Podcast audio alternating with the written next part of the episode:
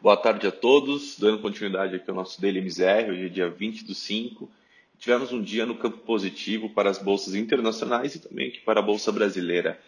É, lá fora volta ali o, tom mais de otimismo, de bom humor dos investidores, à medida que você começa a ter uma reabertura da economia dos Estados Unidos, e isso aí impulsiona né, cada vez mais os índices de ações americanos é, apesar ainda de haver algum receio da, sobre a possibilidade de uma segunda onda de infecções, é, essa reabertura sendo feita de maneira correta e se ela realmente estiver indo bem, é, até, ou até mesmo melhor do que a expectativa, é, favorece aí né, uma, uma melhor retomada da economia americana como um todo e aí uma volta dos principais índices de ações do país que, por sinal, já voltaram grande parte de toda a queda desde o início dessa pandemia.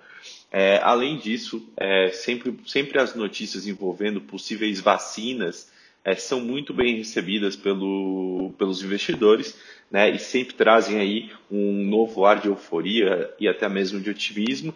E hoje foi ali uma notícia da Inovio, né, que é uma farmacêutica que teve ali é, bons resultados é, em testes com camundongos ali é, e porquinhos a índias em relação aos seus experimentos. Isso fez com que a ação da farmacêutica subisse 11% lá fora.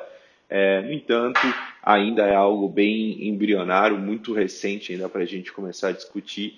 E como a gente já viu também, teve a notícia da Moderna ao longo dessa semana, e isso traz volatilidade para os mercados, à medida que é, os investidores ficam aí bastante ansiosos é, por uma cura ou até mesmo por uma, um tratamento que tenha uma grande efetividade. Com isso, os índices lá é, nos Estados Unidos fecharam de forma consistente no campo positivo. Então, o S&P terminou o dia com uma alta de 1,67, Dow Jones subiu ali 1,52 e o Nasdaq avançou ali 2,08. É, e aí, quando a gente traz para a Bolsa Brasileira é, no, a gente continua a surfar essa, essa onda de otimismo vista no, no, no, mundo como um todo. A bolsa no Brasil, no entanto, subiu menos né, que, que as demais bolsas americanas, devolvendo ali talvez um pouco da diferença que a gente abriu entre as principais bolsas ao longo daí, dessa semana também, é, subindo apenas 0,71%. É, grande parte dessa alta também motivada ali por uma melhora no cenário internacional, por um aumento no apetite a risco dos investidores globais como um todos. É, ao longo do dia aí a bolsa é, de novo voltou a testar algumas máximas né, intradiárias, chegou a subir até quase 2% no dia.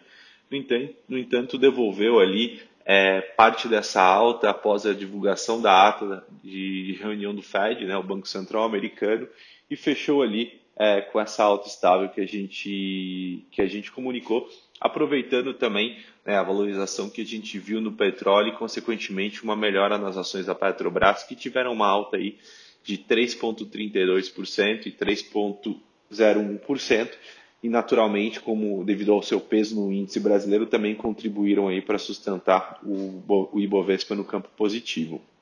Naturalmente, com essa melhora de cenário internacional o dólar tem mais aí, tem mais um dia de recuo. É, a moeda que a gente viu valorizar bastante ainda ao longo desse mês é, vem apresentando uma, um, um, recuo forte aí ao longo dos últimos dias, das últimas semanas. É, o dólar que chegou a quase seis reais já volta a ficar abaixo dos 5,70, então hoje o dólar cai ali mais 1,06% aos R$ 5,69. E aí quando a gente vem para a parte de juros, a gente vê aí é, de novo uma abertura na curva de juros, porque apesar de todo o cenário internacional mais positivo, maior apetite a risco, é, o Brasil ainda assim tem um risco fiscal muito grande, ou seja, é, o fato de você começar a observar várias economias retomando a abertura, retomando as suas atividades, e a gente ainda tendo dificuldade de controlar a nossa curva, tanto para a evolução de novos casos, tanto é, para o número de óbitos, isso traz aí um certo questionamento de quando que o Brasil será é, capaz de reabrir a sua economia.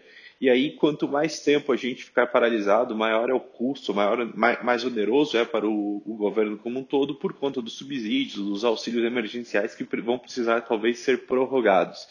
E aí, novamente, você coloca o nosso fiscal em questionamento.